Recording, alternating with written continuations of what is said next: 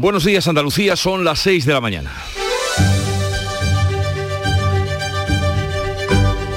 Despierta tu mente, descubre la realidad. En Canal Sur Radio, La mañana de Andalucía con Jesús Vigorra.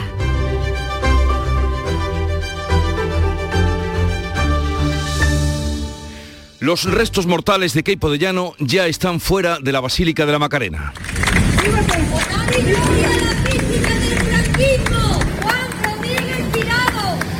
Pasadas las 2 de la madrugada se produjo el traslado, mientras a las puertas del templo, como han escuchado, se produjeron gritos a favor y en contra del general franquista por parte de quienes querían ser testigos de este momento y lo estaban aguardando. Poco antes de la medianoche habían salido de la iglesia los restos del general Francisco Borque, que también reposaban hasta allí hasta ahora. La exhumación en las tres tumbas se ha llevado a cabo entre las 9 y las 2 de la madrugada. Los trabajos comenzaron después de la misa de difuntos, muy concurrida, que se celebró en el templo. 71 años después de su entierro, los restos del general golpista y los de su mujer, Genoveva Martí, han sido exhumados y sacados de la basílica en cumplimiento de la ley de memoria democrática. Familiares de Keipo de Llano y de Francisco Borque fueron testigos de la exhumación y de la salida de los restos en el coche de una compañía funeraria. A las puertas de la Macarena, familiares de víctimas del franquismo y representantes de la Asociación de la Memoria Histórica celebraron el final de una demanda que desde hace tiempo venían exigiendo. Por su parte, la hermandad cumple el requerimiento que le hizo hace dos semanas el gobierno de sumar los cuerpos a la mayor brevedad. Las familias de los militares no han revelado dónde los van a inhumar. En Canal Sur Radio, La mañana de Andalucía con Jesús Vigorra. Noticias. ¿Qué les vamos a contar en un momento con Francisco Ramón? Buenos días, Paco. Muy buenos días, Jesús. Y vamos a comenzar lo primero con el pronóstico del tiempo que poco varía.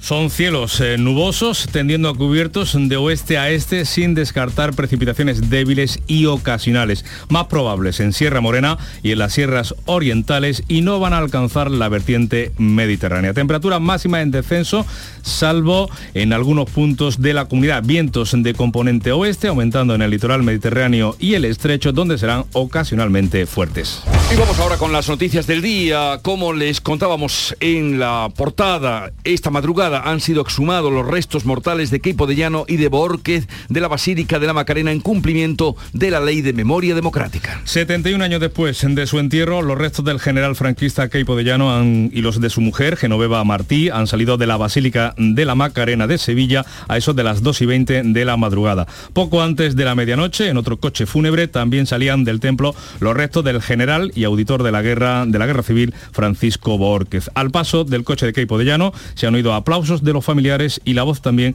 de Paqui Maqueda, activista memorialista que ha pedido honor y dignidad para las víctimas del franquismo.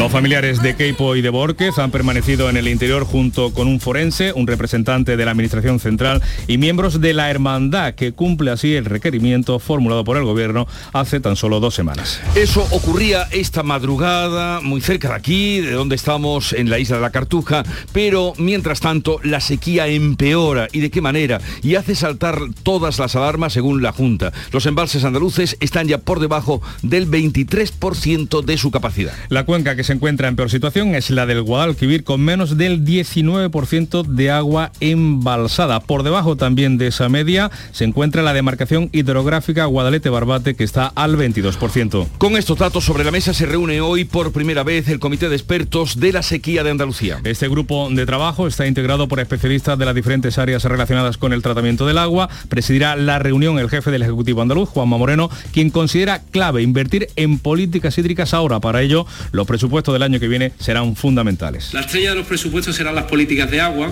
518 millones de euros vamos a invertir este año, 450 para infraestructuras hídricas y casi 70 millones para modernización de regadío, muchos de ellos que están, están francamente mal. Seguimos hablando de obra pública. La Junta invertirá 7.800 millones de euros en infraestructuras de transporte hasta el año 2030. El Gobierno andaluz ha aprobado este miércoles el Plan de Infraestructuras de Transporte y Movilidad, el PITMA, con el que busca potenciar un modelo más sostenible, como explica la consejera de Fomento, Marifran Carazo. Esa fuerte apuesta por la intermodalidad por el transporte público, por la movilidad que también ha de ser sostenible. Incluimos innovación y digitalización. En el mismo Consejo de Gobierno, la Junta ha avalado las candidaturas de Granada a sede de la Agencia Española de Supervisión de la Inteligencia Artificial y la de Sevilla frente a la de Huelva a sede de la Agencia Aeroespacial. La Guardia Civil no descarta más detenciones por el crimen del joven de 18 años apuñalado a la puerta de su casa en Palomares del Río la noche de Halloween en la provincia de Sevilla. Mientras el juez ya ha enviado a un centro de menores al único arrestado por ahora, un joven de 16 años, y ha decretado el secreto de sumario. Las investigaciones tratan de avanzar sobre un posible móvil. El alcalde, Manuel Benjumea, asegura que esa noche había la dotación policial suficiente. Eh, había turno de policía local. Mm, lo que pasa que, claro, evidentemente esta desgracia nos ha cogido a todos que nos ha dejado con el pie totalmente cambiado. El velatorio y funeral tendrán lugar hoy en el tanatorio de la S30 de la capital sevillana y en Málaga la policía ha detenido al presunto autor de la muerte a tiros de un joven de 28 años en la barriada de La Corta. El arrestado de 21 años es primo de la víctima. Detectados dos nuevos brotes de viruela ovina y caprina en Granada y Almería. Agricultura investiga estos dos nuevos focos en explotaciones de la localidad almeriense de Oria, el primero en la provincia almeriense después de 70 años y otro en la localidad granadina de Benamaurel. En esa provincia, la de Granada, ya son 10 los focos activos. El Partido Popular pide la comparecencia urgente del ministro del Interior tras la emisión de un documental de la BBC que contradice las versiones de España y Marruecos sobre el asalto a la valla de Melilla el pasado mes de junio. Hubo 23 muertos y decenas de desaparecidos. Ese documental de la cadena pública británica muestra cómo la policía marroquí devolvió a Marruecos a migrantes que estaban en suelo español y señala además que trasladó también algún cuerpo sin vida algún cadáver de una zona controlada por nuestro país al otro lado de la frontera. Interior dice que ese documental de la BBC eh, hace acusaciones graves sin aportar ninguna prueba. El PP propone que se vea esa cinta en el Congreso y desde el Gobierno la vicepresidenta segunda, Yolanda Díaz, de Unidas Podemos, insiste en pedir en que se investiguen los hechos. Los derechos humanos no son relativizables. Y he dicho además que unos hechos de tanta gravedad tienen que ser investigados. Y lo vuelvo a decir en el día de hoy. El Hospital de San Juan de Dios de Barcelona ha realizado la segunda operación a Oliver, el menor malagueño de dos años y trasladado, como saben, desde México. Los cirujanos han conseguido estirpar más del 90% del tumor cerebral. La intervención ha durado 10 horas y ha contado con la participación de un equipo de 15 profesionales. Ahora el pequeño Oliver se recupera en la UCI pediátrica. Y en Málaga, una joven de 18 años ha fallecido por meningitis en el hospital regional. La joven cursaba estudios en un instituto de la capital malagueña. Salud no tiene constancia de ningún caso asociado a este, tras activar de forma inmediata el protocolo para este tipo de casos en coordinación con la Consejería de Desarrollo Educativo. Así viene el día y vamos a ver cómo lo refleja, cómo lo cuenta la prensa que ha repasado, visto y leído para ustedes. Beatriz Galeano, buenos días. Buenos días, Jesús. Pues en todos los medios hoy la exhumación del general, de los restos del general golpista Keipo de Llano de la Macarena. Diario de Sevilla, por ejemplo, por empezar con la prensa local, la Macarena exhuma los restos de Keipo la hermandad cumple con la ley de memoria democrática y traslada los cuerpos del general y de Borquez, foto de portada para el primero de los coches fúnebres que salía desde la Basílica de la Macarena. También en ABC exhumados los restos de Keipo y Borquez de la Macarena, también fotografía de portada para el mismo asunto. En la prensa nacional, por ejemplo, en el país exhuman los restos del golpista Keipo de Llano, en el mundo la hermandad de la Macarena exhuma los restos de Keipo o en la prensa digital, en el español, exhuman los de Keipo de Llano y Francisco Borquez en la Basílica. Los restos del militar franquista, dice el español, salen del templo 71 años después de ser enterrado con honores. Otros temas también hoy en las portadas. En el país, el gobierno admite en un informe interno el retraso en los fondos de la Unión Europea. Dice que transportes ve necesario acelerar el ritmo de ejecución de las inversiones. O en el mundo, Feijó pone en marcha el rearme ideológico del Partido Popular. Un titular de internacional en ABC Altos mandos militares rusos plantean el uso de la fuerza nuclear. Dice ABC que Estados Unidos alerta de que las conversaciones tuvieron lugar en octubre sin la presencia de Putin. En cuanto a la prensa de Andalucía, en Málaga hoy destacamos extirpan más del 90% del tumor cerebral de Oliver. Diez horas duró la intervención, participaron 15 profesionales, el niño se recupera en la UCI. En Ideal de Granada, también en el de Almería, un mismo asunto desde dos perspectivas. Ideal de Granada dos nuevos brotes de viruela ovina, el primero en la provincia de Almería y son ya 20.000 las ovejas confinadas. Dice también el ideal de Almería, detectan en Almería un brote de viruela erradicada, de viruela ovina, erradicada en España hace 50 años. Eh, para terminar el día de Córdoba, que lleva este titular que también nos preocupa, el nivel de los pantanos sigue a la baja y Sierra Bollera está ya al 6%. La provincia tiene 465 hectómetros cúbicos de agua, solo el 14% de su capacidad. Han oído bien, ¿eh? no es un error. 6% de su capacidad o menos el pantano de Sierra Bollera que abastece a gran parte de la población del norte de la provincia de Córdoba. Bueno, vamos a ver, Beatriz Almeda, la prensa internacional. ¿Qué destacas de lo que has encontrado? Buenos días. Muy buenos días. Pues Kim Jong-un sigue calentando el ambiente en el Pacífico, dice el diario surcoreano Chosun Ilbo que Corea del Norte lanza un misil balístico intercontinental que ha caído en el mar del Japón. Por alusiones, vamos a la Asahi Shimbun de Japón. Corea del Norte lanza tres misiles balísticos, uno de largo alcance y dos de corto. El gobernador de una de las tres prefecturas que han tenido que activar las alarmas habla de amenaza seria y grave para el país. El Pravda de Rusia. Ucrania promete no utilizar más el corredor marítimo humanitario para ataques terroristas y el Ministerio de Defensa ruso retoma el acuerdo. Cree que las garantías de momento son suficientes. El Telegraph británico abre con una mala previsión económica. El Banco de Inglaterra subirá las tasas de interés para combatir la inflación las llevará al nivel más alto desde 2008 y encarecerá los pagos de hipotecas para millones de propietarios. El Frankfurter Allgemeine Zeitung de Alemania freno a los precios del gas y la electricidad con ayudas del Estado a los particulares y topes a los combustibles. Y el italiano El Corriere de la Sera cuenta que el ministro de Salud promete más salarios para quienes trabajan en las urgencias.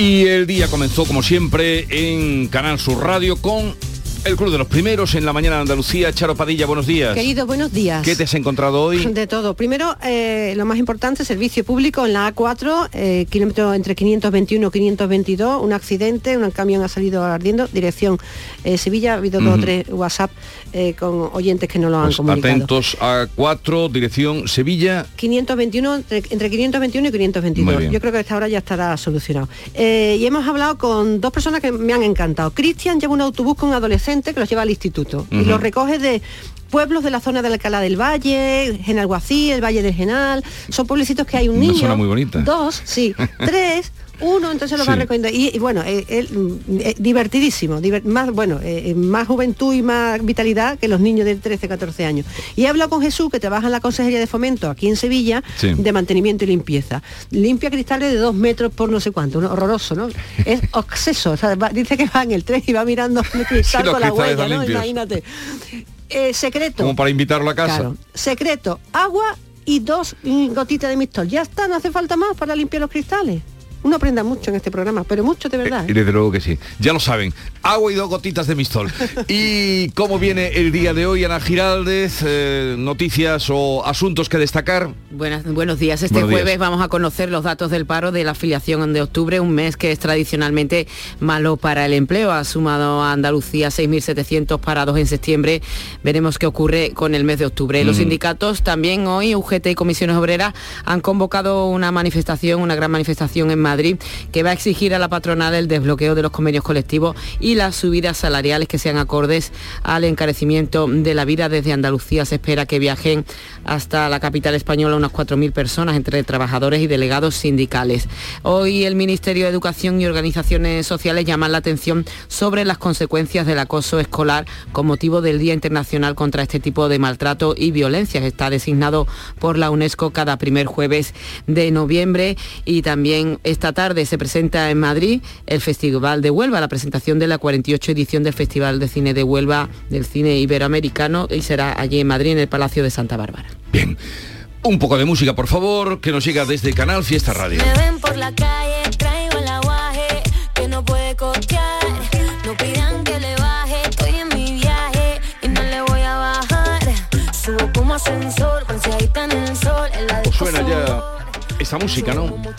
Por edad, pero no por la nuestra, sino por la de nuestro hijo. Pero suena ya. un poquito. un ¿Sabéis de qué va esto? ¿Sabéis lo que es? Es el toque. El toque, el toque que le da a quién.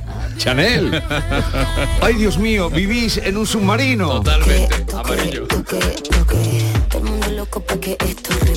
Tampoco pueda, es que yo pueda presumir, pero llevamos ya muchos días con el toque, que es la canción que ha hecho para eh, el Mundial eh, Chanel, eh, y me la traen aquí de vez en cuando los más jóvenes. Bien, sobre esta canción les digo nombres de personas que van a pasar por aquí.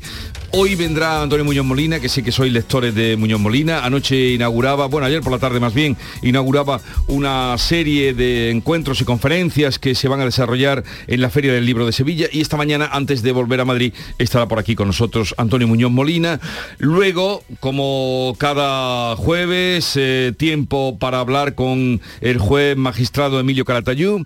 Con Lorenzo Amor trataremos el tema del salario mínimo interprofesional que hoy van a reclamar los sindicatos en la calle, los grandes sindicatos en Madrid. Y terminaremos también, eh, ahora es tiempo de, escritores, con otro escritor muy leído, que es Lorenzo Silva. No sé si habréis leído alguna andanza de eh, de Vilacua y la sargento, la sargento Chamorro de la Guardia Civil, que acaba de publicar un libro o una novela, eh, un thriller de nuevo, pero que se ambienta en los días más difíciles del procés. Así es que con Lorenzo Silva, que, además se fue a vivir, él ingenuo, se fue a vivir a Barcelona y encantado, pero luego salió de allí por patas.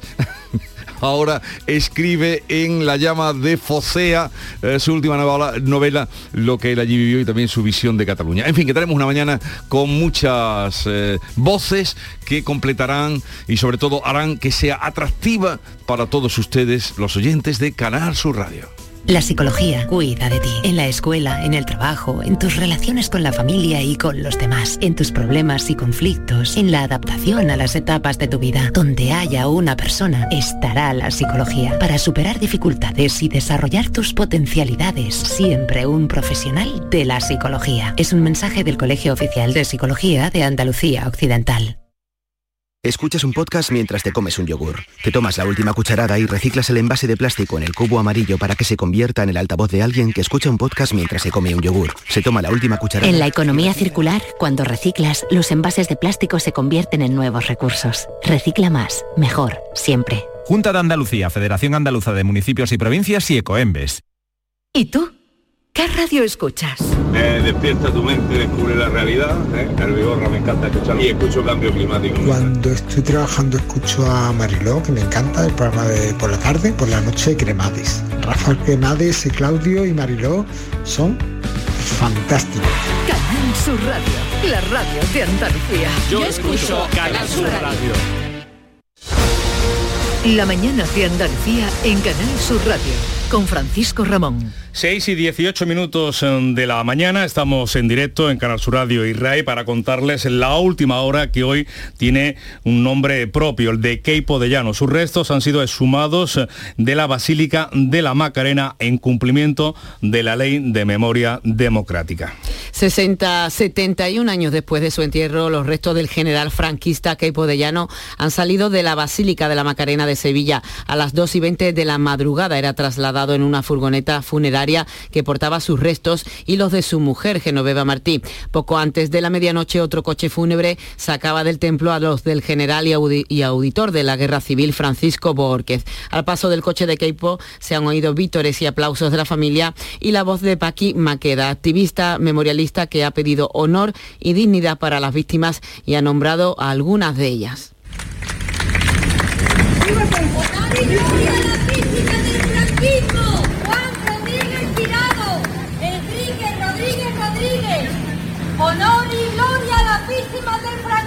En la puerta de la Basílica ha estado Manuel Luna, colaborador del programa El Llamador. Ha salido hace apenas unos minutos un coche fúnebre con los restos mortales de Gonzalo Queipo de Llano, el general eh, golpista, así como del el auditor de guerra eh, Francisco Borges. Han salido por la puerta principal de la basílica y con esto, bueno, pues se cumple el mandato del gobierno de, de España de exhumación de los restos mortales Keipo de Llano es responsable de firmar 45.000 condenas de muerte, más de 3.000 condenas en Sevilla. Esa noche sus restos han sido sumados de la Basílica de la Macarena y así se lo hemos contado en Canal Sur Radio. La sequía empeora y hace saltar todas las alarmas. Los embalses andaluces están por debajo del 23% de su capacidad. Las cuencas que se encuentran en peor situación son las del Guadalquivir, con menos del 19% de agua embalsada, y la demarcación hidrográfica Guadalete-Barbate, que está al 22%. En mejor posición está la cuenca del Tinto Diel Piedras, al 65% de su capacidad, y la Mediterránea, que roza el 37%. Tras el Consejo de Gobierno, el portavoz Ramón Fernández Pacheco decía que han saltado todas las alarmas. Que ya no nos quedan más alarmas por saltar. Estamos en una situación ciertamente complicada. De ahí que el gobierno andaluz esté poniendo todas las medidas que están a su alcance para intentar paliar esta situación.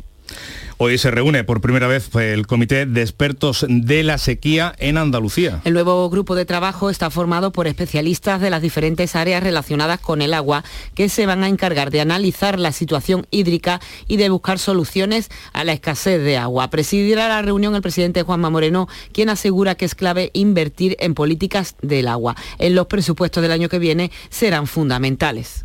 La estrella de los presupuestos serán las políticas de agua, 518 millones de euros vamos a invertir este año, 450 para infraestructuras hídricas, conexiones, eh, los hidrantes, que también estamos haciendo las desaladoras, la parte, hablo siempre de la parte donde tenemos responsabilidad, como ustedes saben, y 60, casi 70 millones para modernización de regadío, muchos de ellos que están, están francamente mal.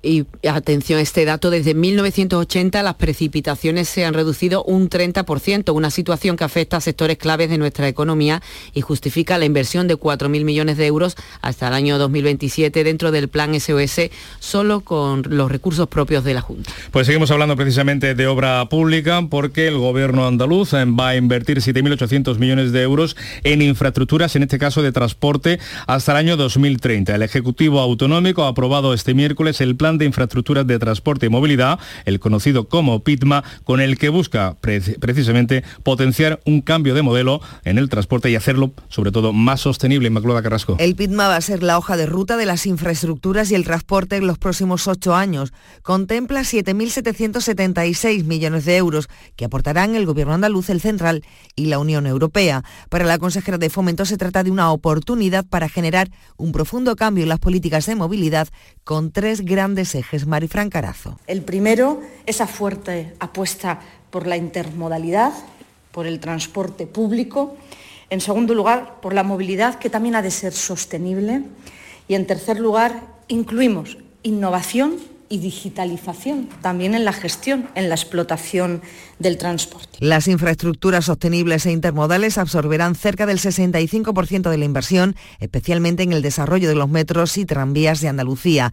La línea 3 del metro de Sevilla roza los 1.400 millones de euros, 156 el metro de Málaga y 110 el de Granada. Pues en el mismo Consejo de Gobierno, la Junta avalaba las candidaturas de Granada, a sede de la Agencia Española de Supervisión de la Inteligencia Artificial, y la de Sevilla frente a la de Huelva, a sede de la Agencia Aeroespacial. Desde el Ayuntamiento de Huelva, se acusa a la Junta de dar la espalda a la ciudad. En Granada, todas las administraciones, como decíamos, pues eh, se han unido en el llamado Pacto por Granada que el Ayuntamiento va a presentar al Ministerio para ser esa sede de la Agencia Española de la Inteligencia Artificial. El papel de la universidad, que ha creado el primer máster en Europa sobre ética e inteligencia artificial, debe ser decisivo, al menos así lo ha considerado el catedrático de Ciencias de la Computación, Francisco Herrera. No hay ningún criterio en el que no podamos decir que nuestra candidatura excelente. Con todo el respeto al resto de ciudades que tienen sus méritos, solo destaco, somos la primera universidad de España y la tercera Europa. Somos la única ciudad que puede decir que la universidad número de España está en su ciudad. 6 y 24 minutos. La mañana de Andalucía. Cambiamos de asunto, abrimos página de sucesos. La Guardia Civil no descarta más detenciones, nuevas detenciones relacionadas con el crimen del joven de 18 años apuñalado en la puerta de su casa en la localidad sevillana de Palomares del Río. Podrían ser ya tres los arrestados, aunque oficialmente solo se ha comunicado la detención de un menor de 16 años que vive en Coria del Río. Familiares y amigos y vecinos del joven asesinado guardaban ayer un emotivo minuto de silencio por Jesús desde el dolor y la incredulidad por este crimen. El juez ha decretado el secreto de las actuaciones y es absoluto máxima cuando se trata de menores implicados. El único arrestado confirmado tiene 16 años. Las investigaciones tratan de avanzar sobre un posible móvil. Se barajaba el escenario de posibles robos, incluso que la víctima y el agresor podrían haber coincidido antes en un parque del municipio, pero todos son hipótesis a esta hora. En cuanto a la existencia de más implicados, la autopsia debe confirmar si recibió agresiones de más individuos, además de la herida de arma blanca que presenta el cadáver. En Palomares, todos lamentan esta muerte gratuita y piden más seguridad. Es que no hay seguridad, es que todos los fines de semana hay robo en una urbanización o otra, no hay vigilancia. No podemos salir tranquilos de verdad una noche cualquiera a pasarlo bien nosotros. Yo tío que estaba en la puerta de su casa. El alcalde Manuel Benjume asegura que esa noche había suficiente dotación policial. Había turnos de, de policía local en la, noche, en la madrugada, porque bueno, sabemos que es un día en el que hay mucha gente en la calle, en la que se hacen eh, fiestas también en, muchas casas particulares y habíamos, eh, había turno de policía local. Mm, lo que pasa que claro, evidentemente esta desgracia nos ha cogido a todos que nos ha dejado con el pie totalmente cambiado. El velatorio y el funeral por este joven tendrán lugar hoy jueves en el tanatorio de la C30 de la capital sevillana. Mientras el juez, como decía, también ha enviado ya a un centro de menores a ese joven de 16 años, el único detenido por el momento. En Málaga, la policía ha detenido al presunto autor de la muerte de un joven de 28 años tiroteado esta misma semana en la barriada de la Corta de la capital.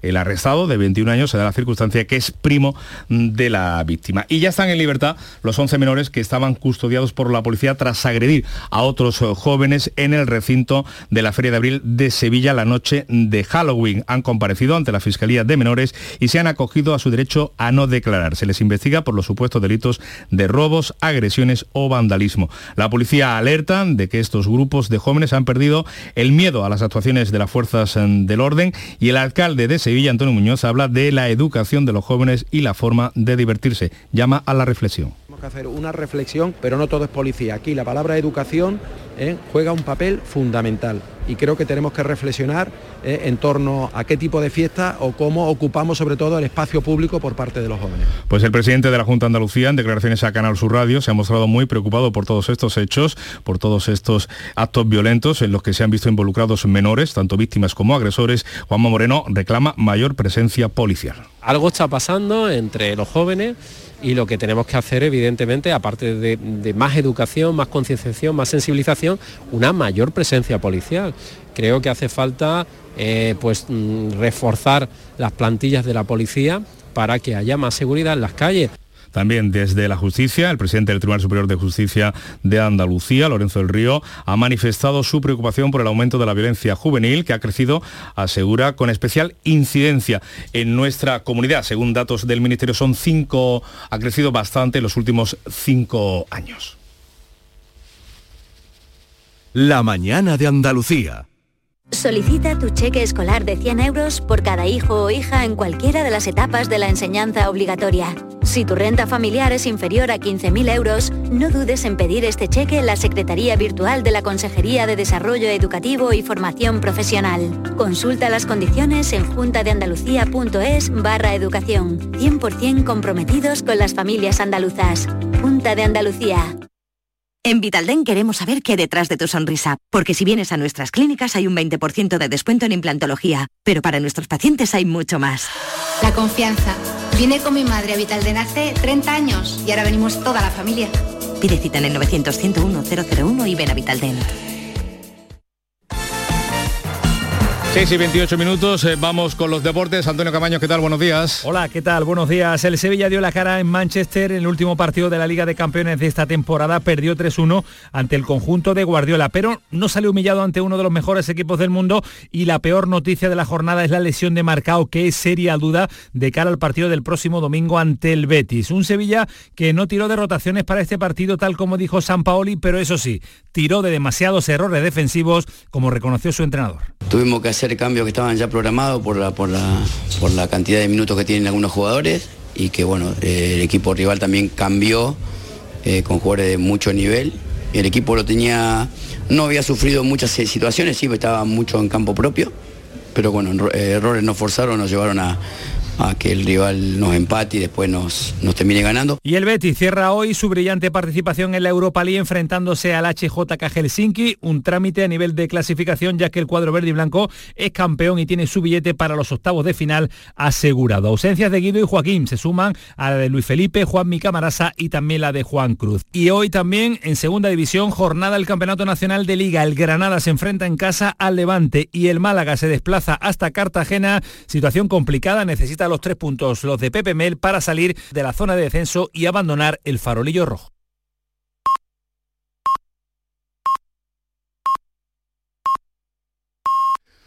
Andalucía son ya las seis y media de la mañana. La mañana de Andalucía con Jesús Vigorra. Y a esta hora resumimos en titulares lo más destacado de la actualidad del día. Se lo contamos con Ana Giralde. Exhumados los restos de Keipo de Llano de la Basílica de la Macarena en Sevilla. Los restos del general franquista y los de su mujer han salido de la Basílica esta madrugada. También anoche se sumaban los restos del general y auditor de la Guerra Civil Francisco Borquez en cumplimiento de la ley de memoria. Hoy se reúne por primera vez el Comité de Expertos de la Sequía de Andalucía. Buscarán soluciones a la escasez de agua en una reunión que preside Juanma Moreno. La sequía empeora con los embalses andaluces ya por debajo del 23% de su capacidad.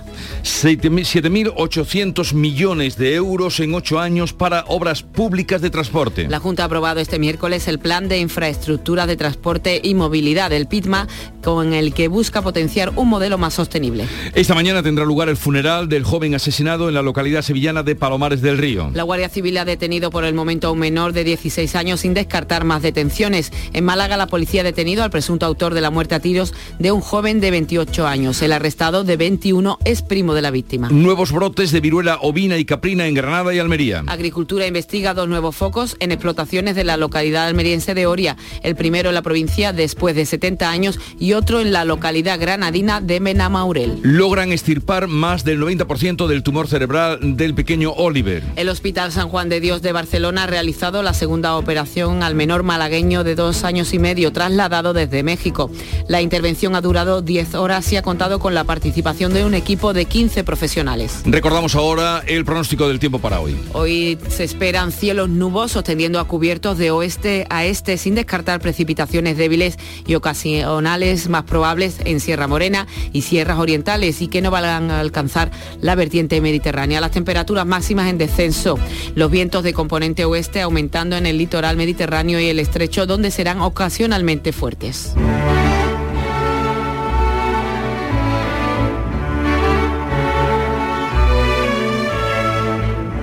Después de la muerte violenta del joven de 18 años en la noche de Halloween, vamos conociendo más detalles de una vida truncada tan en ciernes que el tempranillo recuerda. Tempranillo de los sueños rotos.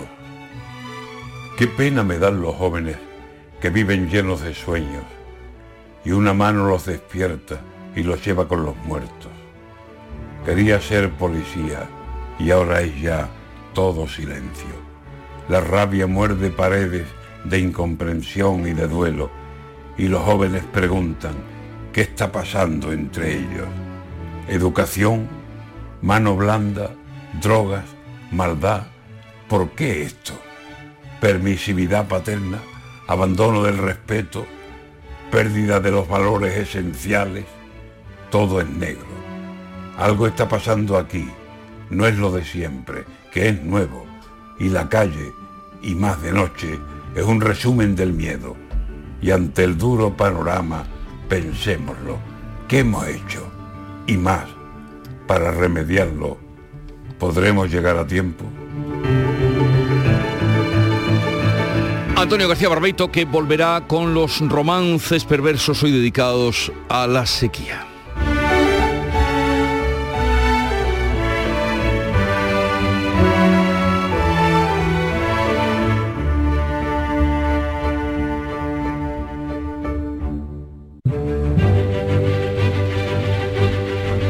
Hoy, 3 de noviembre, la Iglesia Católica honra en el santoral a Santa Silvia, que fue madre de San Gregorio Magno, papa, un personaje clave en la historia de Occidente.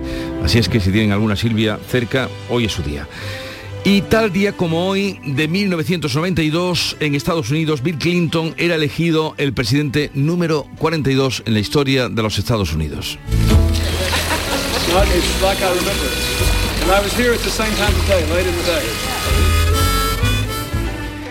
Y tal día como hoy, 3 de noviembre de 2009, fallecía Francisco Ayala, escritor español que vivió, granadino, como saben, 103 años. Aquí usurpando un nombre, el nombre de Francisco Ayala, que como ustedes saben fue un escritor del siglo pasado, con algún relieve, sin duda alguna, pero que hoy día no es más que... Era hablando ya de él mismo como en pasado. Mm, y una cita hemos traído de este escritor que dice así, la cita del día. Nada debe turbar la ecuanimidad del ánimo. Hasta nuestra pasión, hasta nuestros arrebatos deben ser medidos y ponderados. El aura es mediocritas, que decían los estoicos. Eh, nada... No sería arrebato, por cierto, si fuera medido. nada debe turbar la ecuanimidad del ánimo. Hasta nuestra pasión, hasta nuestros arrebatos deben ser medidos y ponderados. Bien, con toda ponderación, con toda la ponderación, vamos a conocer qué me quieres decir, Víctor. No, ah, que tenemos que parar un momentito. Vale, pues venga, paramos. Ahorra como nunca con Rapimueble. Solo hasta este domingo, dormitorio 399 euros, canapé más colchón viscoelástico 399 euros y paga en 12 meses sin intereses. Ahorra con Rapimueble. Más de 200 tiendas en toda España y en rapimueble.com. La psicología cuida de ti. Psicólogos y psicólogas colegiados son los expertos en psicoterapia que atienden tu salud mental y te ayudan a superar dificultades. Su titulación, formación y experiencia son tu mayor garantía. Al cuidado de tu salud mental y tu bienestar emocional, siempre un profesional de la psicología. Es un mensaje del Colegio Oficial de Psicología de Andalucía Occidental. Vamos con la segunda entrega de la prensa del día. Beatriz Galeano, te escuchamos. Bueno, empezamos con la prensa de Sevilla, ya que la noticia del día ha ocurrido aquí. ABC, exhumados los restos de Keipo y Borges de la Macarena. La hermandad sacó anoche los cadáveres de ambos generales y de Genoveva Martí a instancias del gobierno por la ley de memoria. En la fotografía de portada, un coche fúnebre anoche con esos restos exhumados. También el mismo asunto en Diario de Sevilla, la Macarena exhuma los restos de Keipo. La hermandad cumple con la ley de memoria democrática, también fotografía de portada. Es el mismo asunto que se repite con titulares prácticamente similares en toda la prensa nacional, también en la prensa digital. Vamos con otros asuntos al margen de este. En el país, el gobierno admite en un informe interno el retraso en los fondos de la Unión Europea. Dice el país que Transportes ve necesario acelerar el ritmo de ejecución en las inversiones y también una investigación médica de enorme interés, el caso único de la mujer que sobrevivió a 12 tumores y es que los científicos hayan explicación para la curación de una española de 36 años que va a ayudar a avanzar en el diagnóstico y el tratamiento. Ojalá. En la prensa, seguimos en la prensa en papel, en el mundo, Feijó pone en marcha el rearme ideológico del Partido Popular. Dice el mundo que se va a basar en la defensa del español, la fiscalidad y la energía. Otros eh, temas en ABC Nacional, un tema internacional, altos mandos militares rusos plantean el uso de la fuerza nuclear. Dice que Estados Unidos alerta de las conversaciones que tuvieron lugar en octubre sin la presencia de Putin. En cuanto a la prensa de Andalucía, en Málaga hoy extirpan más del 90% del tumor cerebral de Oliver, ya se lo hemos contado, 10 horas de intervención el niño se recupera en la UCI. En Ideal de Granada, dos nuevos brotes de viruela ovina, el primero en la provincia de Almería. Así que el titular en el Ideal de Almería detectan en Almería un brote de viruela ovina erradicada en España hace 50 años. En el día de Córdoba, el nivel de los pantanos sigue a la baja y Sierra Bollera está ya al 6%. La sequía de nuevo hoy en portada de la prensa. En Ideal de Jaén, ayuda para las obras del Palacio Vázquez de Molina Ya saben, el palacio sede del Ayuntamiento de Úbeda. Se ha conseguido una nueva subvención para continuar las obras. Se va a sumar esta ayuda a la primera fase de la actuación. En Huelva Información, el Algarve insiste en conectar Faro con Huelva y Sevilla en AVE. La región lusa pide un compromiso a los gobiernos de España y de Portugal. También que la Junta da su apoyo a Sevilla para ser sede de la Agencia Espacial y no a Huelva. Y en Diario de Cádiz, los juzgados de Cádiz están al límite pendientes de la nueva sede judicial. Un último asunto, Jesús, en la prensa económica, aunque más parece de sucesos. Las bodegas de los restaurantes más VIP, dice cinco días en guardia por otro robo. Se refiere a ese nuevo robo de vinos que se produjo ayer en un restaurante dos estrellas Michelin que se llevan botellas por valor de 150.000 euros. Así que quien tenga botellas de este nivel, mm, que las guarden bien porque la cosa se, se está complicando. Eh, que la guarden en la bodega, que siempre es un lugar... eh, O debajo de la cama, porque yo en la bodega no parece que esté muy segura. Eh, vamos ahora con la prensa internacional, de nuevo, segunda entrega, Beatriz Almeda. Hola de nuevo. Hola de nuevo. Quedan cuatro días para las elecciones de medio mandato en Estados Unidos y Joe Biden se juega el control del Congreso. Titula el Washington Post.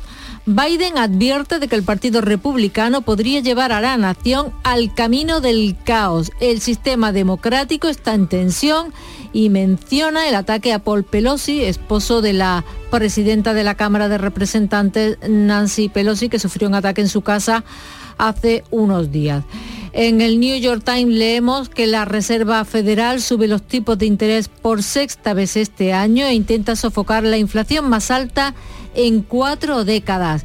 En Alemania, en cambio, anuncian medidas drásticas para aliviar los efectos de los precios de los carburantes. Dice el Berliner Zeitung que el gobierno federal se hará cargo de los pagos del gas y la calefacción urbana de diciembre. El tope del precio del gas entrará en vigor el 1 de marzo de 2023. ¿Y cómo están las cosas en Brasil después de que Bolsonaro haya aceptado a regañadientes el cambio de poderes? Pues las carreteras siguen agitadas, titula O Globo, despejen las carreteras. Pide Bolsonaro a los manifestantes que protestan por la victoria de Lula. Manifestarse, manifestarse es parte del juego democrático, pero los bloqueos de carreteras no. ¿Alguna novedad del recuento de votos en Israel? Pues que siguen contando y recontando. Si se cumple lo previsto, mañana viernes eh, tendremos el resultado final. El diario Yedioth Aronot de Tel Aviv cuenta que el bloque de Netanyahu continúa con 65 escaños, el número más alto, y se espera que el partido de izquierda Meretz se quede fuera por primera vez en su historia. Más periódicos. El Chosun Ilbo de Corea del Sur, Pyongyang lanza un misil balístico intercontinental y adjunta esta otra información que es una crítica muy contundente. Los lanzamientos de misiles cuestan 70 millones de dólares al día, equivalente a las importaciones anuales de arroz de Corea del Norte, que es un país pobre, con una población muy, muy pobre. Pues eh, Kim Jong-un se está gastando 70, 70 millones. millones. de dólares al día. Bueno, termino con el correo de la mañana de Portugal. El experimento de la semana laboral de cuatro días comenzará en 2023. Se realizará inicialmente en empresas privadas y en una segunda fase se ampliará al sector público. Llevan bastante tiempo hablando de esto los portugueses. Así que, como es eso de que cuando vean las barbas... Bien, de- ta- también la, la primera de las primeras empresas que empezaron con esto fue una de Jaén, hace Eh, ya sí, señor, eh, sí, señor. unos años, y les va bien. La última vez que yo hablé con ellos decían que les iba bien, que les traía cuenta. En fin, ya veremos. Eh, sigue ahora la información, sigan atentos, 6.43 minutos de la mañana con Paco Ramón. La cultura te toca, el cine te toca, el teatro te toca, la ópera te toca, te toca un coro, un cuarteto de cuerda, un solo de piano, te toca el arte, desde el Guernica hasta las Meninas de Velázquez. Te toca un verso en decasílabo, la generación del 27, la escultura, y este 5 de noviembre te puede tocar mucho más. Sorteo de la cultura de Lotería Nacional con 105 millones de euros en premios. Loterías te recuerda que juegues con responsabilidad y solo si eres mayor de edad. La tarde de Canal Sur Radio con Mariló Maldonado tiene las mejores historias y las más emocionantes. Un programa para disfrutar de la tarde, cercano, pendiente de la actualidad, con un café con humor. Te escucho en tu radio. La tarde de Canal Sur Radio con Mariló Maldonado. de lunes a viernes a las 3 de la tarde. Más Andalucía, más Canal Sur Radio. La mañana de Andalucía en Canal Sur Radio con Francisco Ramón. Seguimos desgranando más asuntos de la realidad en esta mañana de Andalucía. Les contamos que han sido detectados dos nuevos brotes de viruela ovina y caprina en nuestra comunidad, en Granada, el número 10 y el primero en Almería. Agricultura investiga estos dos focos en explotaciones, como decimos, de la localidad almeriense de Oria, el primero en la provincia, en esta provincia andaluza después de 70 años y otro más en el norte de la provincia de Granada, concretamente en En esa comarca de Baza hay de momento más de 20.000 cabras y otros animales confinados para evitar que se extienda esta patología, aunque como vemos ya ha saltado a la provincia de Almería. Una crisis, por cierto, añadida a la que de por sí atraviesa el sector lácteo, que viruela aparte este año va a sacrificar a 60.000 cabezas de ganado en nuestro país, 4.000 en Andalucía. Y es que los precios de producción están disparados, la sequía es acuciante, como saben, y el precio del litro de leche está prácticamente tirado. Unas circunstancias que obligan a los ganaderos a sacrificar a sus animales, como explica este responsable de la organización CODA en Andalucía, José Luis de la Rosa. Le demos seguridad en el negocio, que empiecen a salirle los números, que no estén en pérdida, entonces a lo mejor el sector pues se vuelve a animar y empieza otra vez a, a producir más leche, pero ahora mismo la incertidumbre que hay, los cereales por las nubes, la energía por las nubes, las explotaciones pagándonos la leche en que estamos perdiendo dinero, nadie se atreve a, a meter más animales, a producir más o a intentar ampliar su negocio. La noticia económica de la jornada viene marcada por esa decisión de la Reserva Federal de Estados Unidos de subir los tipos de interés otro 0,75%. Se sitúa el precio del dinero entre el 3,75 y el 4 en Estados Unidos, la tasa más alta desde finales del año 2007, justo antes del estallido de la crisis financiera. Hoy vamos a conocer los datos del paro. También los sindicatos UGT y comisiones obreras se van a manifestar hoy en Madrid. Salario conflicto es el lema para pedirle, en este caso, a las empresas que suban eh, los salarios como el IPC. Y de la actualidad política les contamos que el PP ha pedido la comparecencia urgente del ministro del Interior, Fernando Grande Marlasca, tras la emisión de un documental de la BBC sobre el salto a la valla de Melilla el pasado mes de junio, un asalto, un asunto que reabre la polémica por la intervención de las fuerzas de seguridad españolas. Hubo 23 muertos y decenas de desaparecidos. Este documental de la televisión británica muestra cómo la policía marroquí devuelve vuelve a su país a migrantes que estaban en suelo español y señala que trasladó también algún cuerpo sin vida de una zona controlada por nuestro país. Interior dice que esas acusaciones eh, no tienen base pericial ninguna, no hay prueba ninguna que lo demuestre. Sobre el documental le preguntaba ayer mismo al ministro Grande Marlasca, a la diputada popular Ana Vázquez, durante la sesión de control en el Congreso. Y por cierto, señor Marlasca, ¿vio el documental de la BBC ayer ¿Vio sus mentiras, señor Marlasca? ¿Va a decir algo después de mentirnos en el Congreso de los Diputados a todos los españoles? Así respondió Grande Marlasca apoyar a las fuerzas y cuerpos de seguridad del Estado, a la Guardia Civil, como ha hecho hoy usted, haciendo referencia a un programa de televisión. Mientras, la vicepresidenta segunda del Gobierno, Yolanda Díaz, de Unidas Podemos, insiste en pedir una investigación ante la gravedad de los hechos denunciados. Los derechos humanos no son relativizables. Y he dicho además que unos hechos de tanta gravedad tienen que ser investigados. Y lo vuelvo a decir en el día de hoy.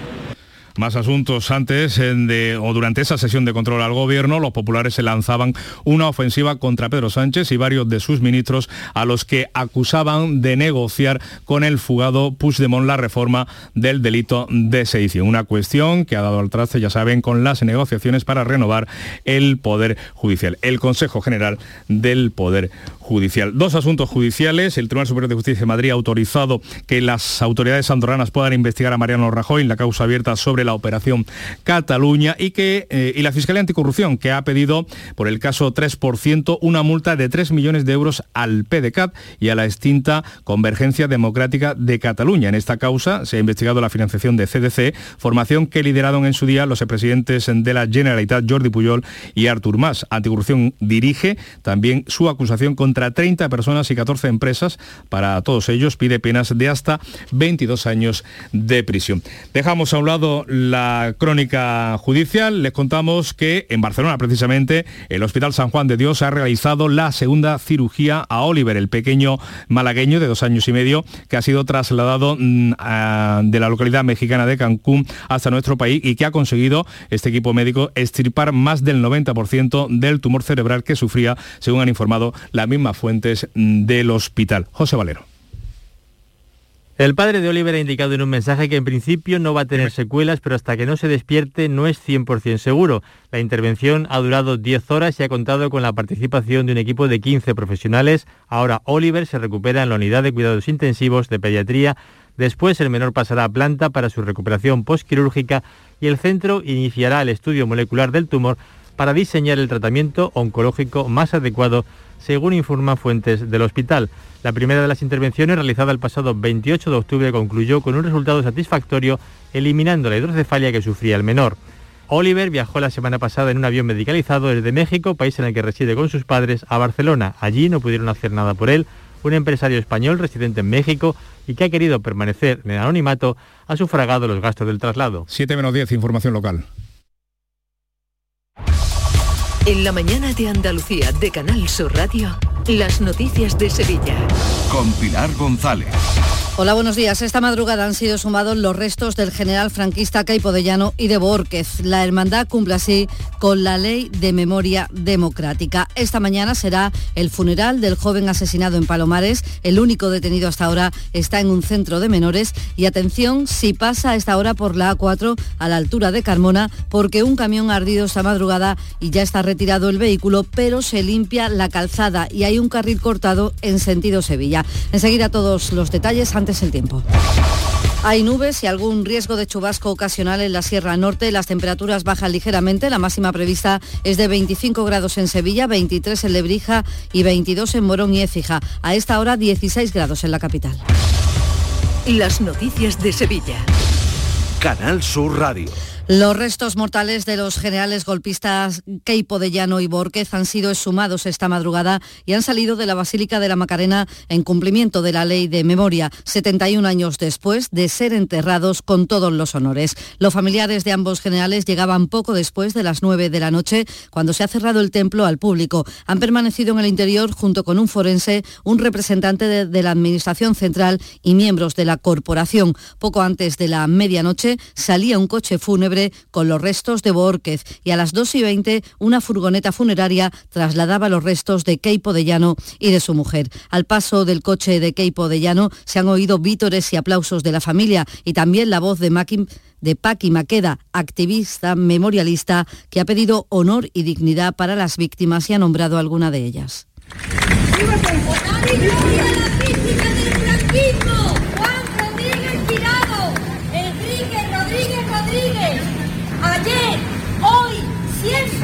Keipo de Llano es responsable de firmar 45.000 condenas de muerte, más de 3.000 aquí en Sevilla. La Hermandad de la Macarena cumple así con el requerimiento formulado por el Gobierno Central hace dos semanas para que sumaran los restos de los militares a la mayor brevedad. Lo hace en cumplimiento de la Ley de Memoria Democrática. La Hermandad ha emitido un comunicado en el que pide que se le deje al margen de cualquier polémica ideológica o política. 6 de la mañana y 52 minutos. Porque realizar una obra eficaz y eficiente en Sevilla es posible. Revesan. Contamos y trabajamos con arquitectos, administradores de fincas y para particulares, llevando a cabo sus proyectos con la calidad y seriedad que nos caracteriza. Contáctenos en revesan.es. Revesan, transformando Sevilla. Rafael vuelve a Sevilla con su gira triunfal. 24, 25, 26 y 27 de noviembre en Fibes. Compra tus entradas en rafaelnet.com y fibestickets.es. Rafael en concierto. En Canal Sur Radio, las noticias de Sevilla. Esta mañana va a ser el funeral en el tanatorio de la S30 del joven asesinado en Palomares del Río cuando iba a entrar en su casa. De momento la Guardia Civil ha detenido un menor de 16 años de Coria del Río. El juez lo ha enviado a un centro de menores, pero se esperan más detenciones porque se sabe que actuó en grupo. Se baraja la hipótesis del robo, pero también que ambos, víctima y agresor, pudieran haber tenido algún encontronazo. En el municipio no salen de la incredulidad tras este crimen y sus amigos y compañeros de remo lo recuerdan así. Éramos un grupo de seis y siempre seremos un grupo de seis con él. Jesús era todo lo que te digas poco. No podemos salir tranquilos de verdad una noche cualquiera a pasarlo bien nosotros. Yo, tío, que estaba en la puerta de su casa. Además, el juez de instrucción número 3 de Sanlúcar la Mayor, y este es otro caso terrible, ha dejado en libertad con cargos al joven detenido por supuestos abusos sexuales a dos menores en Aznalcázar. Además, ha dictado una orden de alejamiento de los niños que tienen unos 10 años cada uno. Y la Fiscalía de Menores ha dejado en libertad a los 11 menores que permanecían detenidos por las agresiones a otros menores en el barrio de Los Remedios, en Sevilla. Ya están libres, por tanto, los 18 detenidos por la policía. Todos se han negado a declarar y se les investiga por robo, actos vandálicos y lesiones. Esta agresión de pandilleros menores de edad y el crimen de Palomares ha abierto un debate, una reflexión sobre la forma de diversión y las medidas de seguridad. Así lo entiende el alcalde de Sevilla, Antonio Muñoz. Tenemos que hacer una reflexión, pero no todo es policía. Aquí la palabra educación eh, juega un papel fundamental y creo que tenemos que reflexionar eh, en torno a qué tipo de fiesta o cómo ocupamos sobre todo el espacio público por parte de los jóvenes. El presidente del Sindicato Profesional de Policía Local, Luis Val, ha advertido aquí en Canal Sur Radio que hay muchos jóvenes que han perdido el miedo a la policía. La gran agresividad que está tomando alguna parte de la ciudadanía, sobre todo personas de, menores y de edades comprendidas entre los 18 y 25 años, que pierden todo miedo tanto a la policía como al resto de los ciudadanos. ¿no? El presidente de la Junta de Andalucía, Juanma Moreno, también se ha pronunciado, ha instado al Gobierno central a reforzar las plantillas de la Policía Nacional, aunque también incide en que esto es un problema de educación. Algo está pasando entre los jóvenes y lo que tenemos que hacer, evidentemente, aparte de, más educación, más concienciación, más sensibilización, una mayor presencia policial. Creo que hace falta eh, pues, mm, reforzar las plantillas de la policía para que haya más seguridad en las calles. Y el subdelegado del Gobierno Central en Sevilla, Carlos Toscano, insiste en que no hay policías suficientes para atajar un problema que califica de educación. El dispositivo de Policía Nacional más potente del año en Sevilla estaba esa noche montado, lo cual no es un problema de más policía, porque policía había mucha. Lo que, lo que es un problema de que, claro, hay conductas que no puede uno casi ni imaginar que se van a producir y se están produciendo. Y cambiamos completamente de asunto. Les contamos que el Ayuntamiento de Sevilla va a presentar oficialmente hoy jueves la candidatura de Sevilla para ser la sede de la Agencia Espacial Española. Mañana habrá un pleno para ratificarla antes del envío del dossier al Gobierno. El plazo se cierra el lunes. Esto llega después de que la Junta se haya decantado por Sevilla frente a Huelva al entender que cumple los requisitos y es la candidatura más idónea. Lo ha explicado así el portavoz del Gobierno andaluz, Ramón Fernández Pacheco. Hemos comprobado que Sevilla reúne más requisitos de los que reúne Huelva para optar a esta candidatura. Si hubieran sido otros los requisitos, pues probablemente Huelva reuniría más, más logros. Pero lo cierto es que tal y como están las reglas del juego marcadas por el Estado, esas reglas las cumple mejor Sevilla y protesta de bares y restaurantes sevillanos que han anunciado un paro de cinco minutos el próximo martes para pedir ayudas al Gobierno central por el precio de la luz, por la subida. Aún así, el presidente de los hoteleros de Sevilla y provincia, Antonio Luque, ha asegurado que los bares y restaurantes no están subiendo los precios a pesar de que ellos sí tienen que pagar mucho más por la factura de la luz. El hotelero sevillano no está subiendo los precios, a lo mejor 10, 20 céntimos, es una cantidad muy poca para como nos están subiendo los precios a nosotros, porque entendemos que el, momento es complicado para todo el mundo y, y, sabemos que el ticket medio nos ha bajado, pero preferimos tener nuestros negocios llenos y facturar y hoy comienza en Sevilla el décimo Congreso Andaluz de Ciencias Ambientales que congrega durante dos días a más de 200 expertos de la mano del Colegio Oficial de Ambientólogos de Andalucía. Y también se inaugura el sexto Congreso Europeo de Movilidad Eléctrica.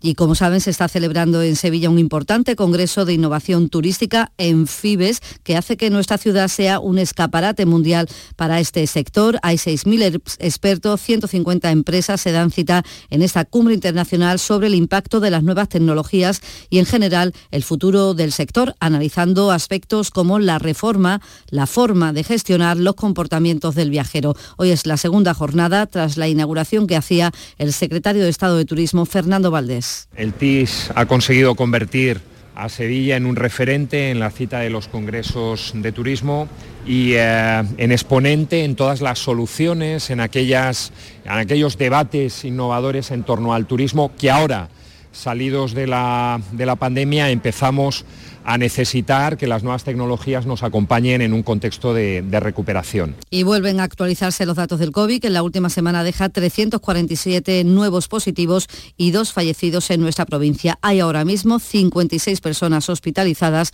dos de ellas están en UCI. Deportes, Antonio Camaño, buenos días. Hola, ¿qué tal? Buenos días. El Sevilla dio la cara en Manchester en el último partido de la Liga de Campeones de esta temporada. Perdió 3-1 ante el equipo de Guardiola, pero compitió ante uno de los mejores equipos del mundo. La peor noticia de la jornada es la lesión de Marcao y sobre todo la preocupación en el sevillismo por la cercanía del partido ante el Betis. Un Betis que cierra hoy jueves su brillante participación en la fase de grupos de la Europa League enfrentándose al HJK Helsinki, un trámite a nivel de clasificación que el cuadro verde y blanco es campeón y tiene ya su billete para los octavos de final de la segunda competición continental. Les contamos también que más de mil personas participan hoy en la tercera carrera popular inclusiva al Jarafe Íntegra, organizada por el Ayuntamiento de Mairena y esta noche en el Auditorio Municipal de Tomares el espectáculo La Copla y sin embargo Te Quiero. A esta hora 14 grados en Morón, 12 en Estepa, 16 en Sevilla.